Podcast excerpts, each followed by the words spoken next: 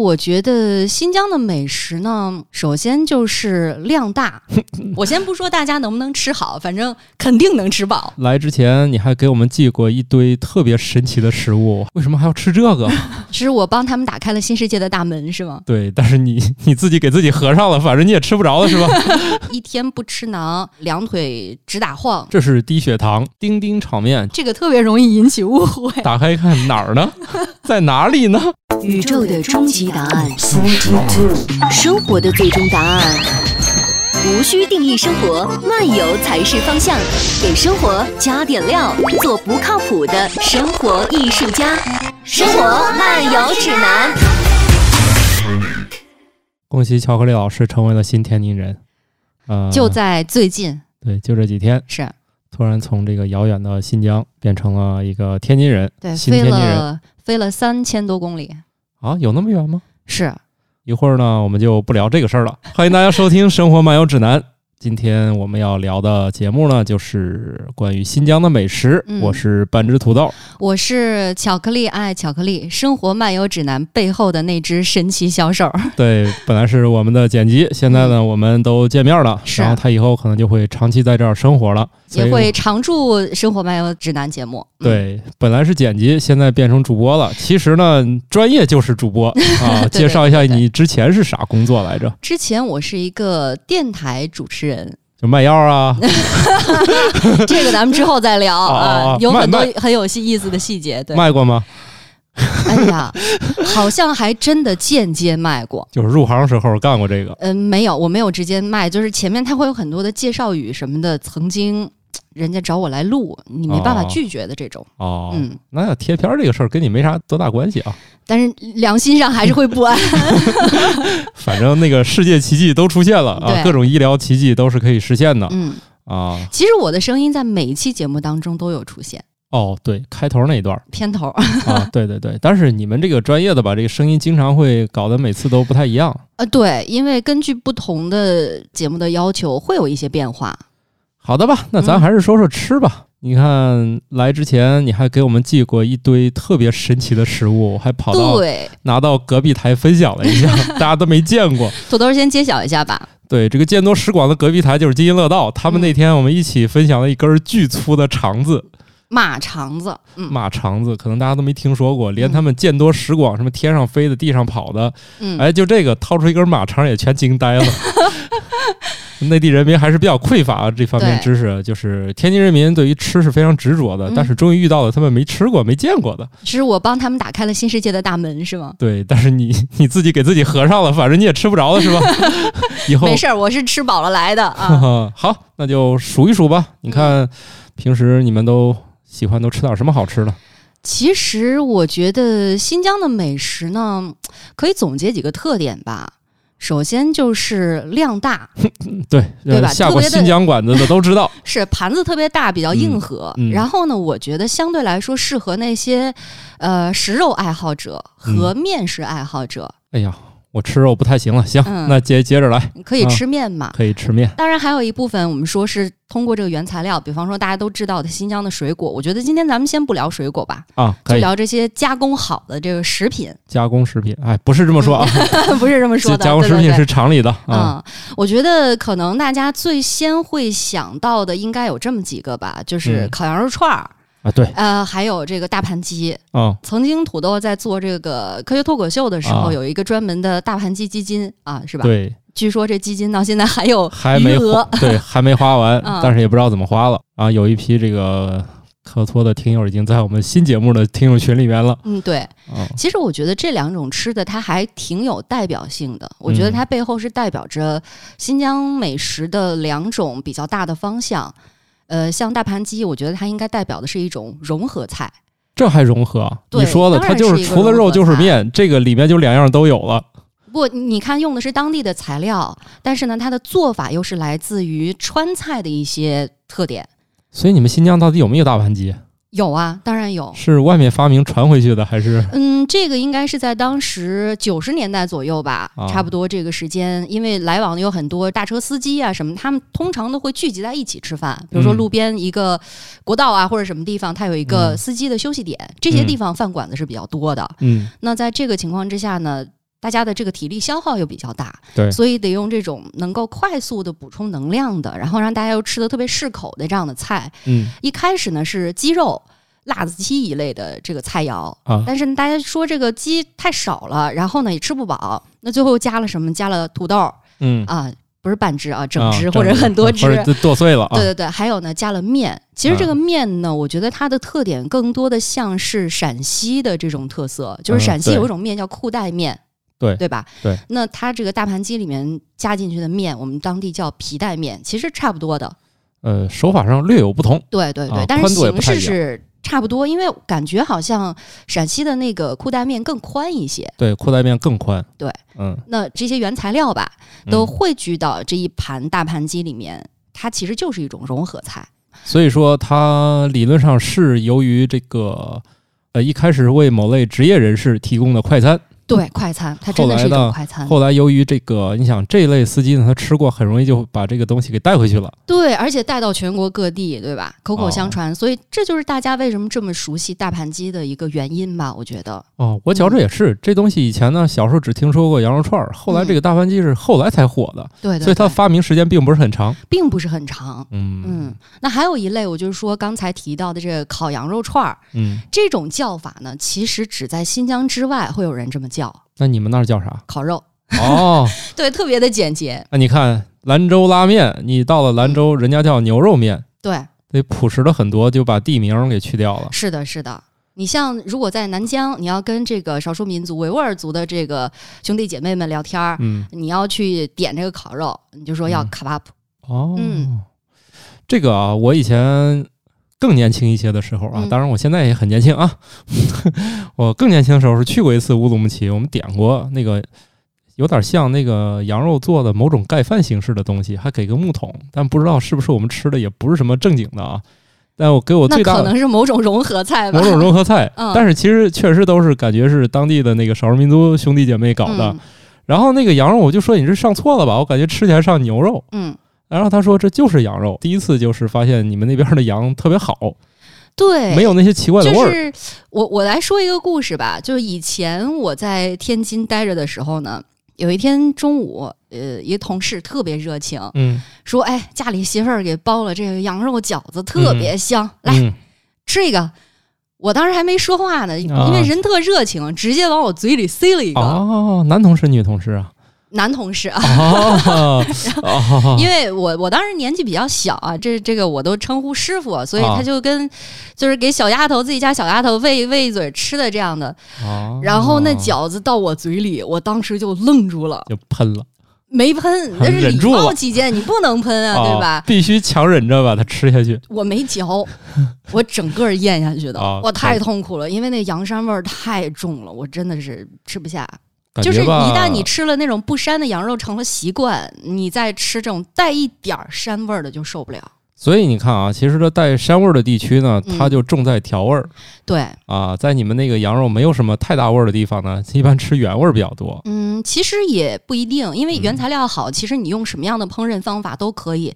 你要说烤肉，嗯，我觉得也相对来说是一种比较重口味儿的。你要真的想吃原味儿的，啊那一般都是水煮。哦也是啊，嗯你们那儿对也烤羊肉串儿对，哦。你你最后会撒什么辣面儿啊、孜然啊、啊盐啊，对吧？它其实相对来说也是比较重口的这。个孜然感觉也是从这个新疆走向全国的。对，是的以。前我们小时候的烤肉里面是没有孜然这个调料的。嗯，新疆就烤肉来说，它不同的地方也有不同的口味儿。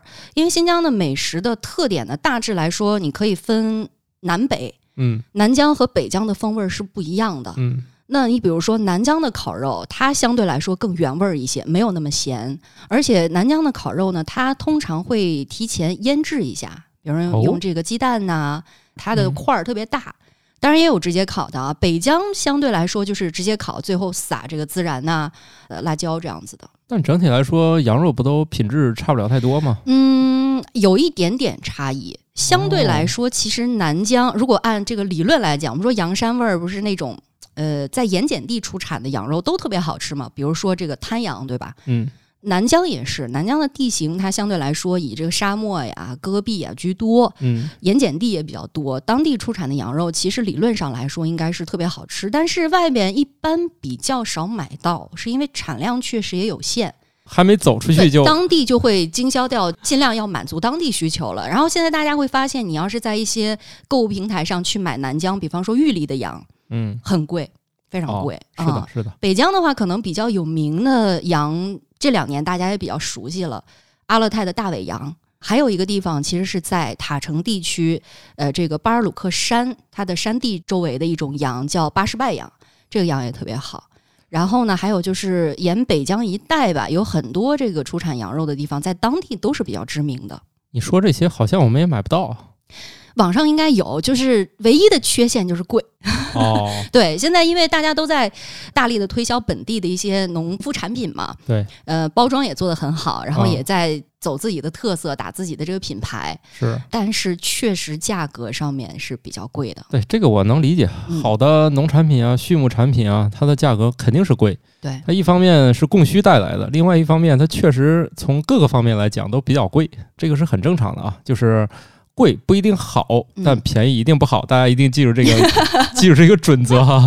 你说你花了很多钱的不好，这这也很正常啊。对对对，啊，但是你说这个花的钱少又好，这个天底下没这种东西嗯，啊！你自己弄发现更贵，是的，是的。如果说你当地找一朋友啊，帮你打这个真空包装运过来，其实代价差不了太多，差不了太多嗯啊！你自己小批量买，呃，其实也划不来。嗯。哎，其实最好的办法还是去当地吃。对，所以我觉得很多朋友到新疆去旅游啊当然第一是风景好，就是很多这个地标性的一些旅游景点儿吧，大家都嗯比较熟悉。但还有一个重要的原因，我觉得就是能吃好。这一路旅途劳顿，新疆又那么大，我觉得吃好是一个特别重要的标准。对，而且真的是也顺带吃饱了，对，嗯，绝对。上三四个菜感觉已经够了。我先不说大家能不能吃好，反正肯定能吃饱对，啊。这个是肯定的。嗯，这个都非常夸张了，大家一说这个新疆菜，脑海中肯定会浮现那几大盘儿对对对对对。啊，标志性的什么馕包肉，啊，是，哎，正好提到这个馕，其实馕在新疆是一个特别重要的主食，尤其是对于呃一些少数民族来说，他们有一些说法，就是一天不吃馕，就是两腿直打晃，大概这样的说法。这是低血糖。对，因为其实以前条件也有限嘛，你会发现大家都是拿这种碳水类的食物来填充自己的这个胃袋，嗯，那其实最基本的就是馕。然后大家哦通常看到的那种片儿状的馕是最常见的，它也分两种，一种是皮牙子囊，就是洋葱囊，啊，啥啥意思啊？皮牙子就是洋葱，啊，皮牙子是洋葱，这个我知道。对对对但是什么叫皮皮牙子囊？就是它上面会有这个洋葱碎哦，啊、这是一种。还有一种不好意思、你你可你觉得很日常，我都没见过这种囊。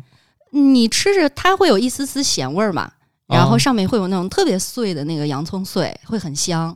我自己是特别喜欢吃皮牙子馕的。还有一种是现在卖的比较大众的是芝麻馕，上面是放芝麻的。哦，这个这是主流的实在是见识太窄了，我就没听说过上面还有。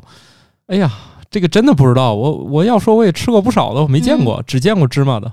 我估计是因为那个洋葱碎太小了，你没注意到，有可能是这样。但是基本上馆子里只有一个东西叫馕，它不不嗯区分这两种啊。当然这是一个统称，但是现在的馕的品种特别多，有一些新式的口味儿，从小的到大的，小的有那种窝窝囊。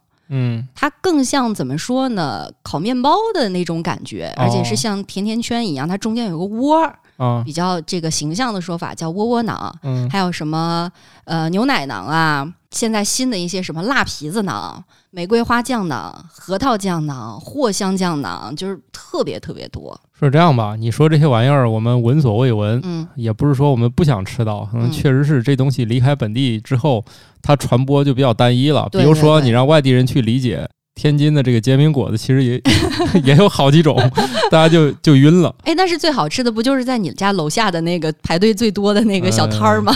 我住在这个乡下，我们家附近没有这种小摊儿，所以我也没吃着，想吃还得去城里一趟。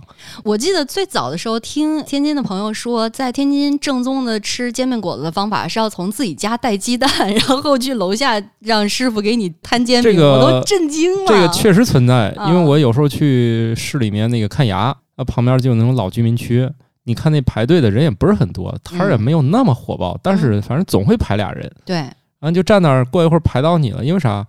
前面俩人把鸡蛋一扔就干别的事儿去了，嗯。过会儿回来再拿。但是我觉得这个相对来说，馕其实还挺好传播的，是因为它的保存期限相对长一些。本来的功能就是为了保存。对呀、然后嗯现在有很多新式的这种开发的口味儿啊、包装啊，你就买回来吃，我觉得完全没有问题。我估计这得上网找了，有很多，非常多。嗯因为这个我们这儿的这个专业新疆馆子都没有提供这么多种馕可以选。我觉得其实今天是土豆在变相的，就是埋怨我，就是还是因为我啊那倒没有那倒没有到位啊，那倒没有，就是不是到不到位，你不说我也不会知道的，啊所以这并没有说哎，怪我，怪我，怪我，怪我啊！这个哎，真的不知道。今天不录这节目，我们也没有人知道这个馕还分这么多种口味儿。非常多，而且你现在去一些旅游景点的话，大家都说文旅结合嘛，他会嗯把这些食物的文化展现到当地去。比方说乌鲁木齐特别著名的这个地标性的建筑二道桥的国际大巴扎步行街这个地方，它就建了一个馕博物馆。你先不说进去哦你买不买，首先你可以尝嗯，品尝，第二呢就是你可以看各种各样的馕，它在不同地区的特色的馕都有什么，哎这个还还真是。我那个啊，呃，我老家是郑州的，嗯，我在那儿见到的馕，通常和其他地方见的也不一样。嗯但是我认为吧，那些人长相来看，的确是少数民族，嗯但我不能确定是哪个啊。但他们做的那个馕就是比其他地方的大，就大好几圈儿，但是同时它又很薄。哎，那这个我可能知道它是来自哪儿了。库车，哦，库车是有大囊的，非常薄，非常薄但大，非常大。哦因为，面积大但薄。对对对对对，我嗯上次去库车的时候也买了当地特别知名的一家，确实好吃，非常香脆。然后呢，那个馕就是怀抱着你可以把上半身遮住的那种感觉。哦，倒也没啊有那么大，但是它的那个典型的特征就是比一般的馕确实薄了好多。对对对，我还记得那次去库车的时候呢，当地有一首歌真的洗脑，我就记了两句，到现在都在我的脑海当中 回荡，说。太阳一样的馕，馕一样的太阳，就就这两句歌词儿，我到现在都忘不掉他。们可以翻来覆去唱啊。对对对，翻来覆去的唱。哦，行，那那大家再去新疆留意一下啊，既然嗯馕还有这么多种，对其实那个新疆馆子，我最喜欢的一个东西啊，是那个什么烤包子。啊？这个东西对对对对这个东西我发现，在很多新疆菜馆里不一定提供。嗯，我发现说少我发现啊，只要敢卖这个菜的新疆馆子，一般都比较好吃。哦，还有这个特点我发现的，就是哦他只要敢做这个，当然也有翻车的啊。嗯呃，我确实见过某些店它有这个，但是整个都很难吃，连嗯，烤肉都烤不成的。我见过这样的，但是好像我发现，只要敢做烤包子这道菜的新疆馆子，通常都比较好吃。嗯，就是离开你们新疆啊，嗯因为那儿我觉得这是个标配 不不不，因为烤包子是这样，它有专门卖烤包子的店。哦嗯，不一定每个新疆菜馆子都有烤包子，哦，嗯它还不是像馕包肉一样，家家必须会做是吧？也没有，也没有。那哦新疆菜，因为它也有主打的特色，比方说我刚才给你讲的这个融合菜，有嗯专门做卖这个大盘鸡的，嗯对吧？那还有专门卖烤包子的，就这样会比较分类会分的比较细一些。哦，嗯，你看烤包子，其实它里面的那个馅儿啊，你会发现相对来说比较肥。啊对，它外面那个皮儿呢，因为不是那种暄软的皮儿，嗯我们叫这个死面皮儿，嗯，就没有发面的这种，它做的比较薄，然后是烤制的。那现在其实烤包子也有很多新的口味儿，有一些专营店哦去就就针对大家现在喜欢的。我觉得近期啊，我最喜欢的口味儿是小龙虾烤包子，哎呦，你就是那看个小龙虾你看放进去。我们这儿这个新疆菜馆吧，里面只有馕。烤馕嗯是吧？只有这一种可以选。然后呢，烤包子有就不错了。你们那儿就是一整就好几十种。嗯，哎，我觉得他们这两年应该也在极力的向外推广，因为就这种口味儿出现的时间也不是很长，应该也就这一两年，差不很。有可能嗯，嗯，现在不都争当网红城市什么的，对对总得来点新鲜的。其实南疆还有一种烤包子，它里面的馅儿是那个南瓜的。哎呦，嗯，你就听着特别有特别养生是吧？嗯，哈密瓜馅儿有吗？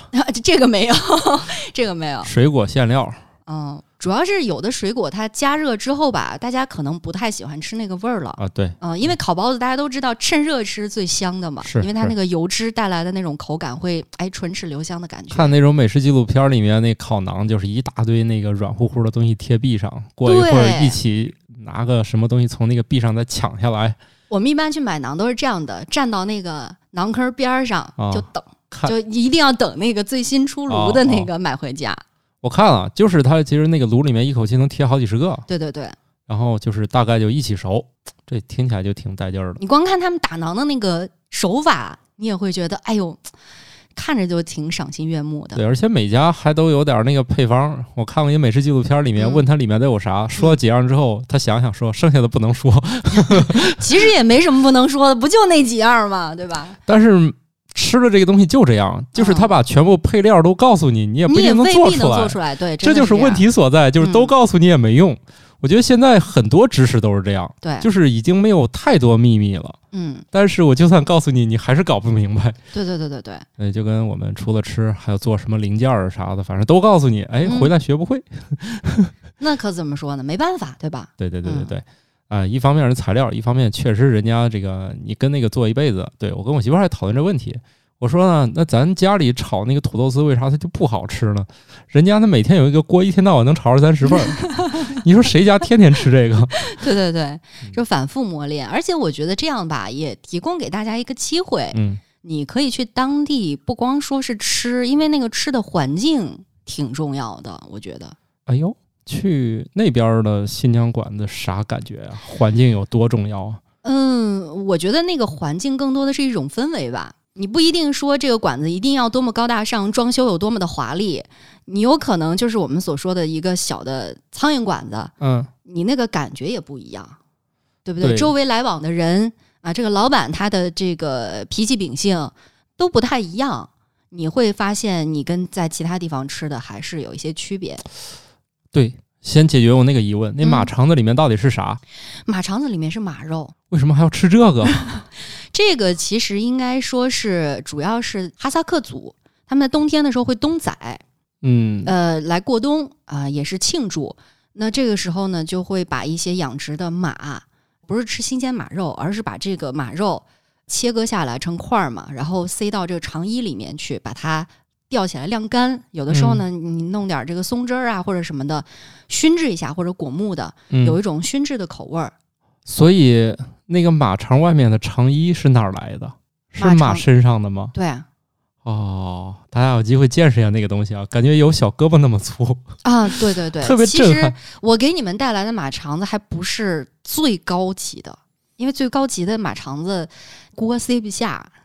就是巨大是吧？对，它是这样，最好吃的马肠子应该是马的那个肋条的那种肉，然后啊穿成的马肠子。你想，这个肋条一根多长，是吧？连骨头都塞进去吗？对呀、一整根儿你就啥玩意儿肋骨塞到肠里面，对，也就是说那带着它周边的肉，然后带一些油，因为马肠子它是这样，马肉呢，因为相对来说它比较柴一些，它的纤嗯维比较粗，那其实是肥瘦搭配才是好吃的。嗯那，最好吃的马肠就是把那个肋骨周围的肉切下来，然后塞进去的哦，那种。是切下来，我还以为连骨头都塞进去了，是的，连骨啊头都塞、一整根儿，就是肋骨等于说是一条肋骨塞进那个肠肠衣衣里里面好嘛，这香肠还不能直接切，里面还有骨头。就特别长啊！你说普通的锅你怎么塞得进去，对吧？哦嗯哦，所以你会发现很多新疆的人家里面会一定会有大锅，为什么呢？就是吃肉煮肉方面，我 哎呀，们家的锅就特别大。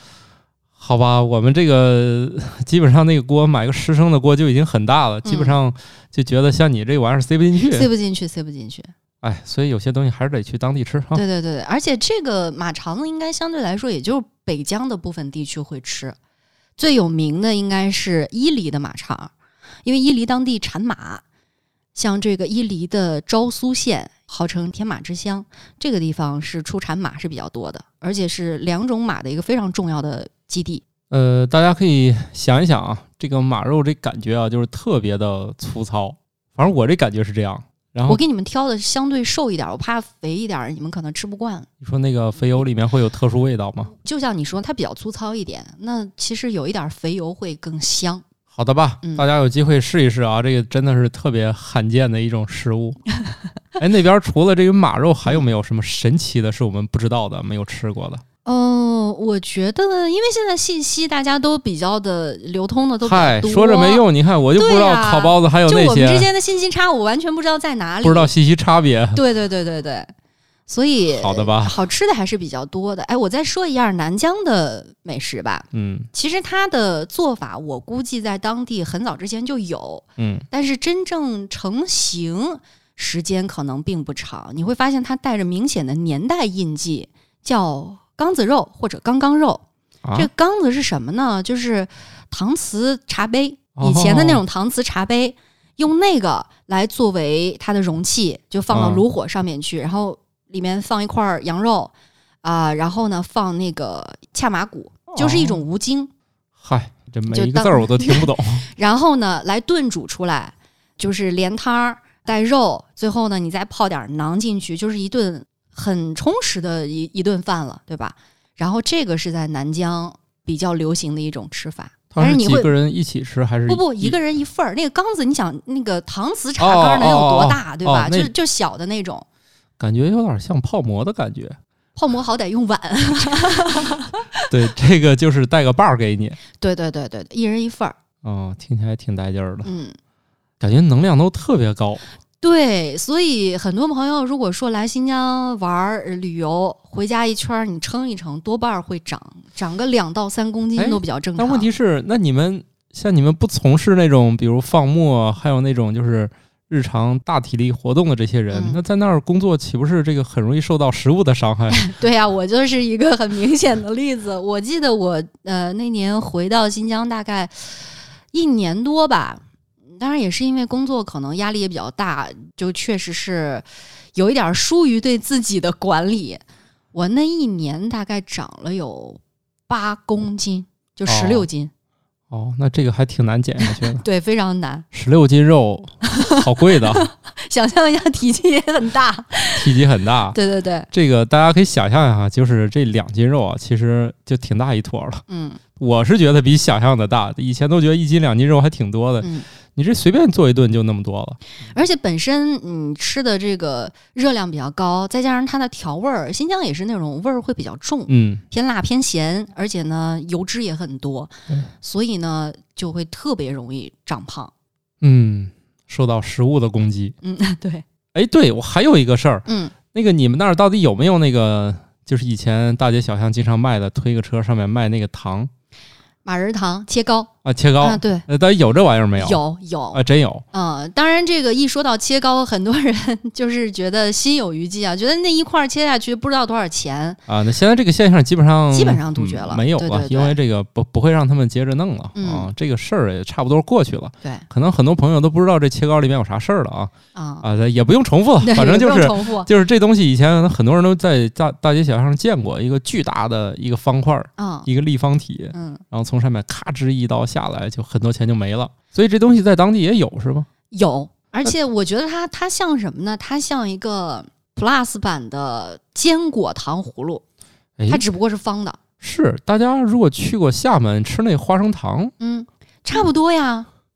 只不过这个呃新疆的切糕就是马仁糖里面它的内容是，比方说里面会放核桃、嗯巴旦木、葡萄，呃，有的会有红枣啊什么，就是乱七八糟这些干果、坚果，嗯，呃，把它放进去以后，拿糖浆浇到上面，然后最后压制成一个大家看那种，如果是整块儿特别大的，就是嗯方方正正的。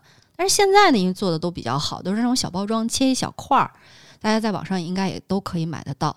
就是同样，它也是个热量炸弹就是了，啊，那所以这个东西它做出来的当初是干啥用的呢？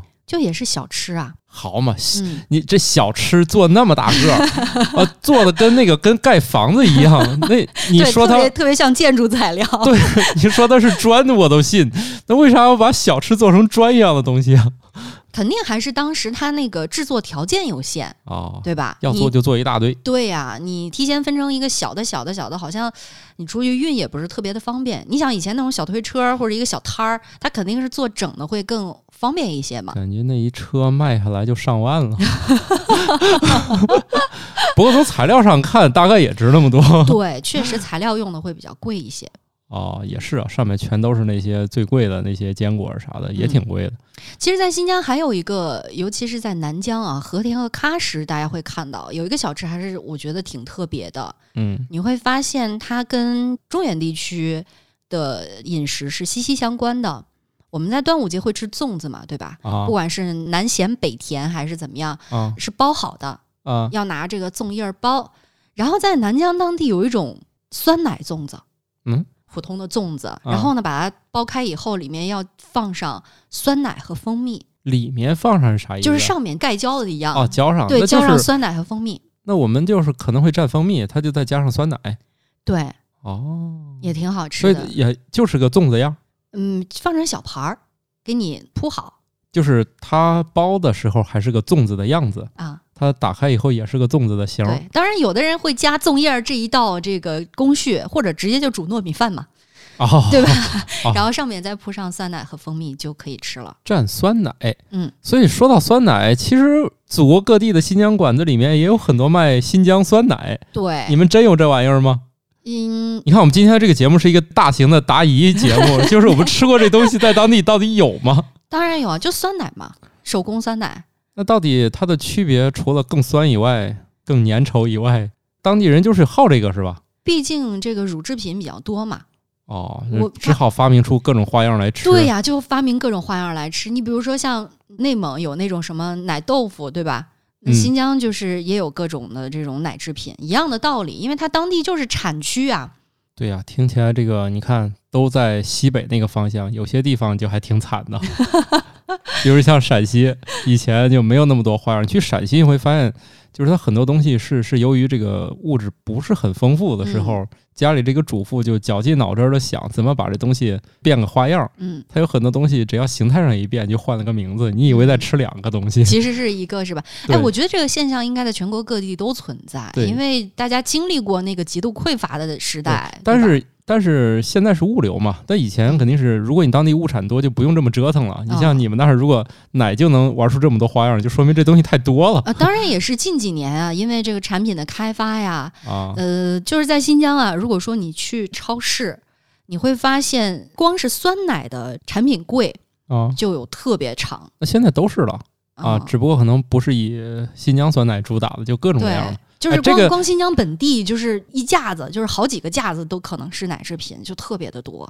现在好像这边儿我看呃其他的城市卖的比较火的有一些，比如说西域春呐、天润啊这样的品牌，没有见过，你竟然没有见过吗？我可能不出去留意酸奶这个产品。而且就是新疆的酸奶也是把“大”这个字儿发挥到了极致的。我们通常喝的酸奶就一罐儿，可能撑死就是两百多毫升的这样的袋儿的啊，或者说是罐儿的，对吧？嗯新疆是有那种二点五升，啊就是我们都说公斤嘛，就是特别方的墩儿那种盒子，啊还有那种大家家里面可能原来有啊那种小的那种手提的油壶，嗯，有大概三四公斤装的，就这个都很普通。可是这玩意儿不是过两天就完蛋了吗？反正我们也能吃得掉，一家人、啊一家人就很快就吃掉了。拿那个当饭吃吗？嗯，对、啊，当零食啊？零食，这这不，哎呀妈看体型你也知道，虽然没有食量还是可以的，哎呀，这个食量，那你来这儿会经常饿的。还好还好还好，没事，嗯过过一段儿你就习惯了，不吃那么多东西了。还行还行，哎，哎，不过天。津也还挺好，在吃的方面，我觉得是不错的。在北京纯属压力之下的吃，呃，嗯天津这边吃还确实还可以。对对对，土豆既然刚才问到说比较难见到的，其他地啊方比较少见的吃的，我说一个吧，我到现在我自己都没吃过嗯西瓜烤肉。啊啊，什么玩意儿？就是把那个西西瓜呢上面那个底儿呢，给它开一个天窗儿，啊，然后把里面的西瓜瓤儿呢就挖出来一些，就剩一个里面的空壳儿，就像一个灯笼一样，对吧？然后哦里面填上肉，然后去在那个炭火里面去烤。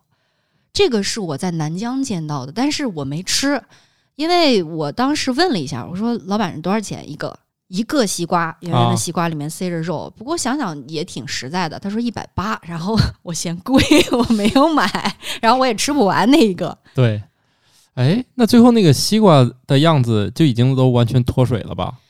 对，那个外皮就基本上黑了，然后呢，里面也有一些皱缩，就是它是一整个儿给你端上来的，就连西瓜带连西瓜带那个肉，哦，我真不知道那什么味儿，我到现在都没有吃过。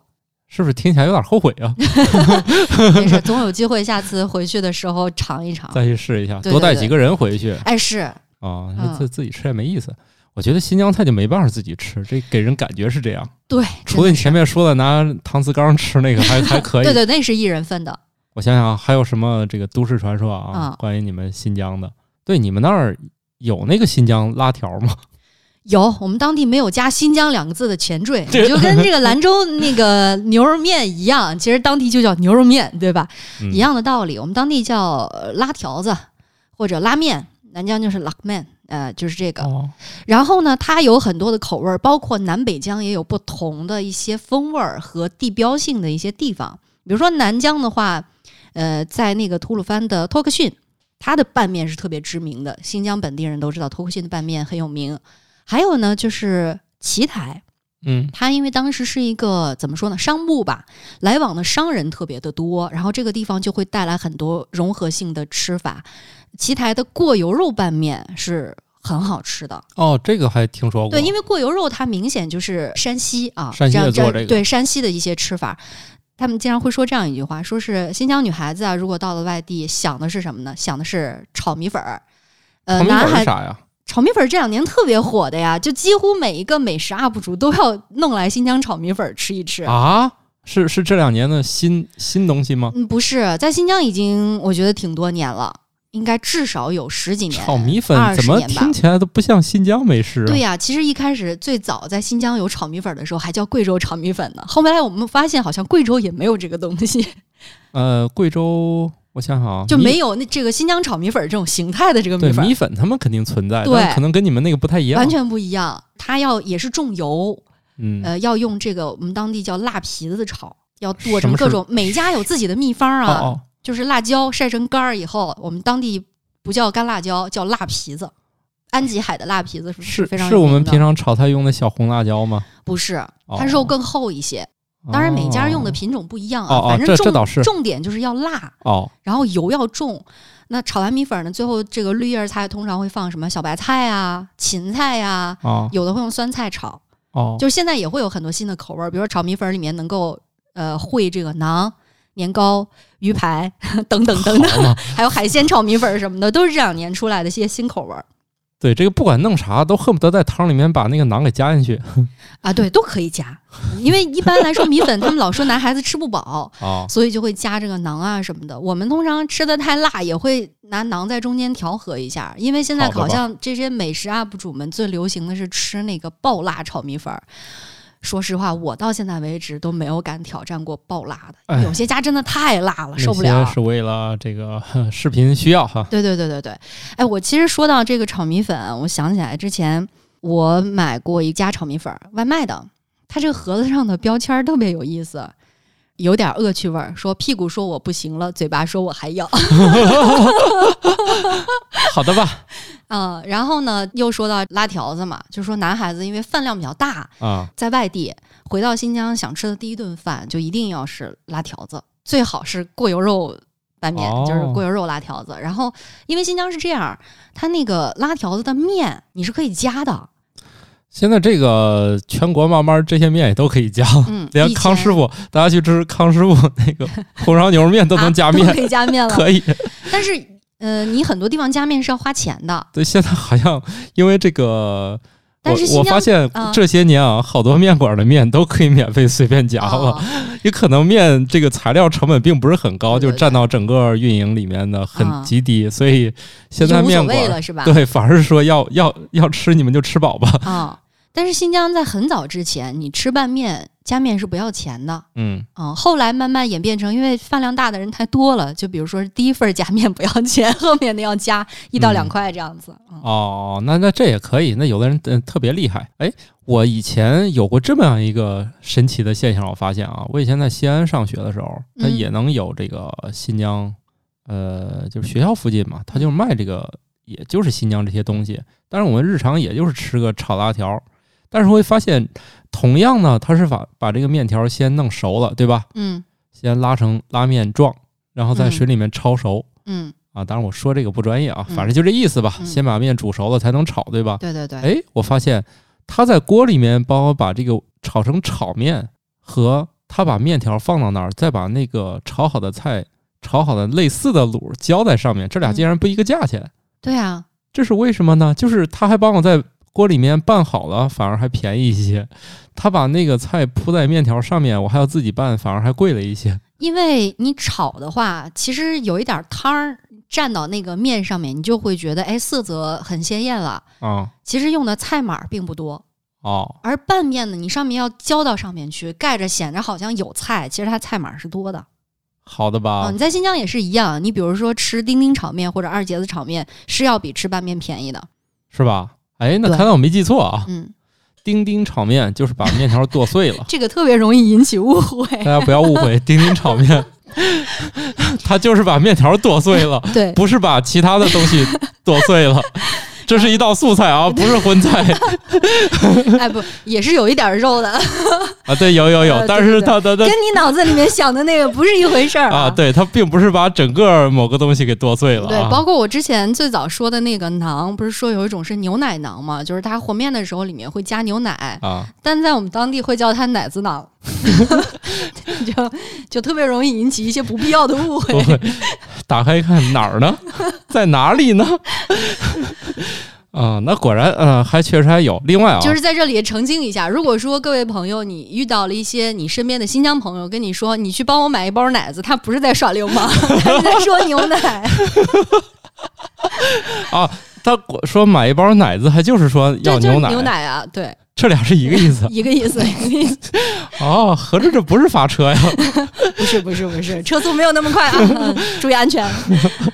好的好的，那那那顺带我们不光聊吃的，还聊了一些这些有的没的啊。对，啊，那看来还行。以前啊，大家都对那个新疆美食有一种误解，觉得嗯每个菜里面都加孜然，导致导致我小时候吃的新疆辣条是孜然味儿的。啊，嗯，那怎么吃？我真的从来没有吃过这种吃法但。是作为一个老郑州人民，长大了之后还挺想念那个 味儿口的，了是吧？因为是这样在做这个口味儿的面馆已经基本上没有了。啊，就后来，嗯、人们发现新疆炒辣条不是那没有个味儿，没有没有，我们不放孜然的。慢慢的啊就是这个正常的味道，啊由于这个交流啊流通广泛了之后呢，慢慢回归到越来越像你们本地出产的那个味儿了。啊，是的，然后现在我们有时候在想，哎，小时候吃那个拉条，现在谁家还在卖？已经这样的店已经很少见了。嗯，在新一代的人可能不知道我在说那个拉条里面带孜然是什么东西了。哎，其实说到拉条子，如果说大家去新疆本地吃饭啊，你会在那个。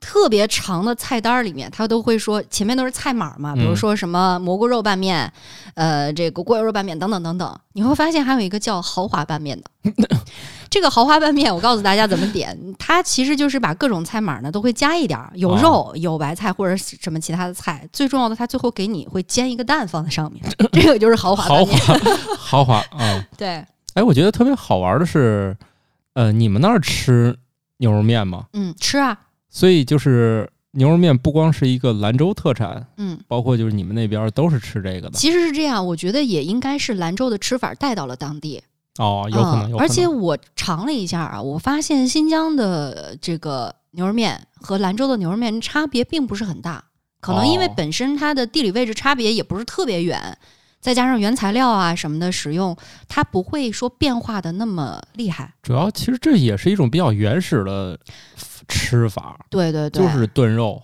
熬汤，嗯，然后其实还有一个最重要的是，因为面的质量，哦。新疆的面粉是非常好的啊，这当然，大家可能这个有些人比较陌生，因为我们不常吃新疆来的面粉啊，特别是不往那个西北方向去的嗯。啊。其实新疆的这个面非常非常有名，是的，很筋道。嗯，你像就我刚才提到的一个地方叫奇台，它的过油肉拌面为什么这么出名？除了这个过油肉之外啊，嗯这个硬菜之外，其实是因为它的面特别好。当地有一个挺著名的景区叫江布拉克，其实它就是一个农业型的这种旅游目的地。当地就是有这种前山的麦田、万亩的旱田，啊，然后后山是这种北疆的这种天山北路的这种山地的这种风光，所以在嗯当地你吃这个拌面的话，它首先面粉很好啊，所以你吃起来口感会特别的劲道。嗯，所以大家如果有有机会，可以去网上找一找，有其他的面粉卖。我再想一想还有什么都市传说没有？嗯，不过也没关系，大家可以这个后续在我们的听友群里面和我们再呃接着互动没错。啊，在去新疆之前，我们可以再聊聊这个事儿。嗯，但是我这里给大家一个小的新疆美食旅行的提示吧。新疆确实很大，大家别想着去一次新疆我就能够把这些美食都吃完，或者说风景都看够。你一定要有重点。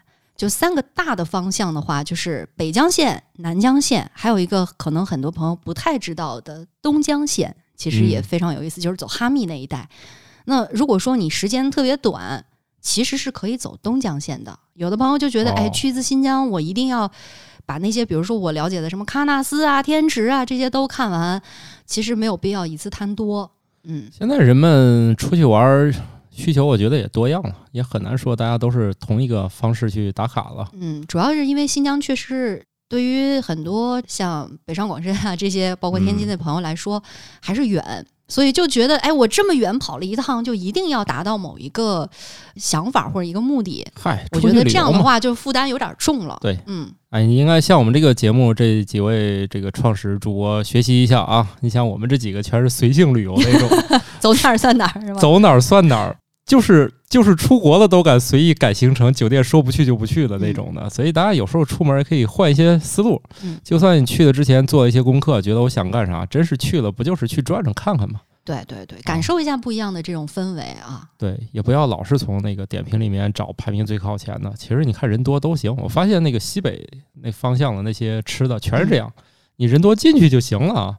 对它平均水平都差不多。嗯，对他们就是看那个够不够良心，有没有好好干。嗯，因为那个做法，我觉得都相对比较原始，就是都比较拼原材料。对，是的。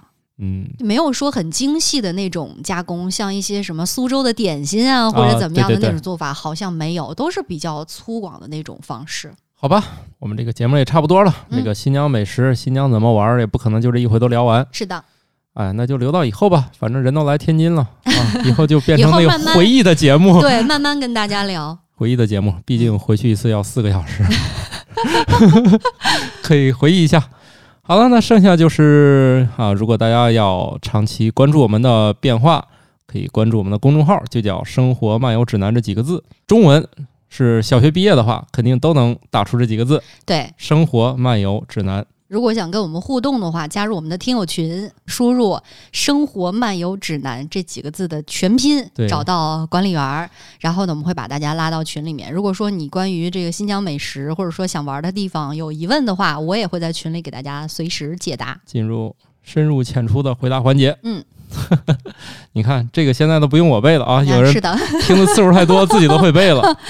啊是不是还要感谢罗德麦克风为我们提供的全套录音设备？对，去年我们得奖中了这个，现在确实很好用啊！我们已经录了很多集了，嗯，其中一支话筒还是我的，啊，可以可以，今天就兑现 啊，今天就背回去。太重了，哎呀。好，那我们节目就这样吧，好的，拜拜。拜拜。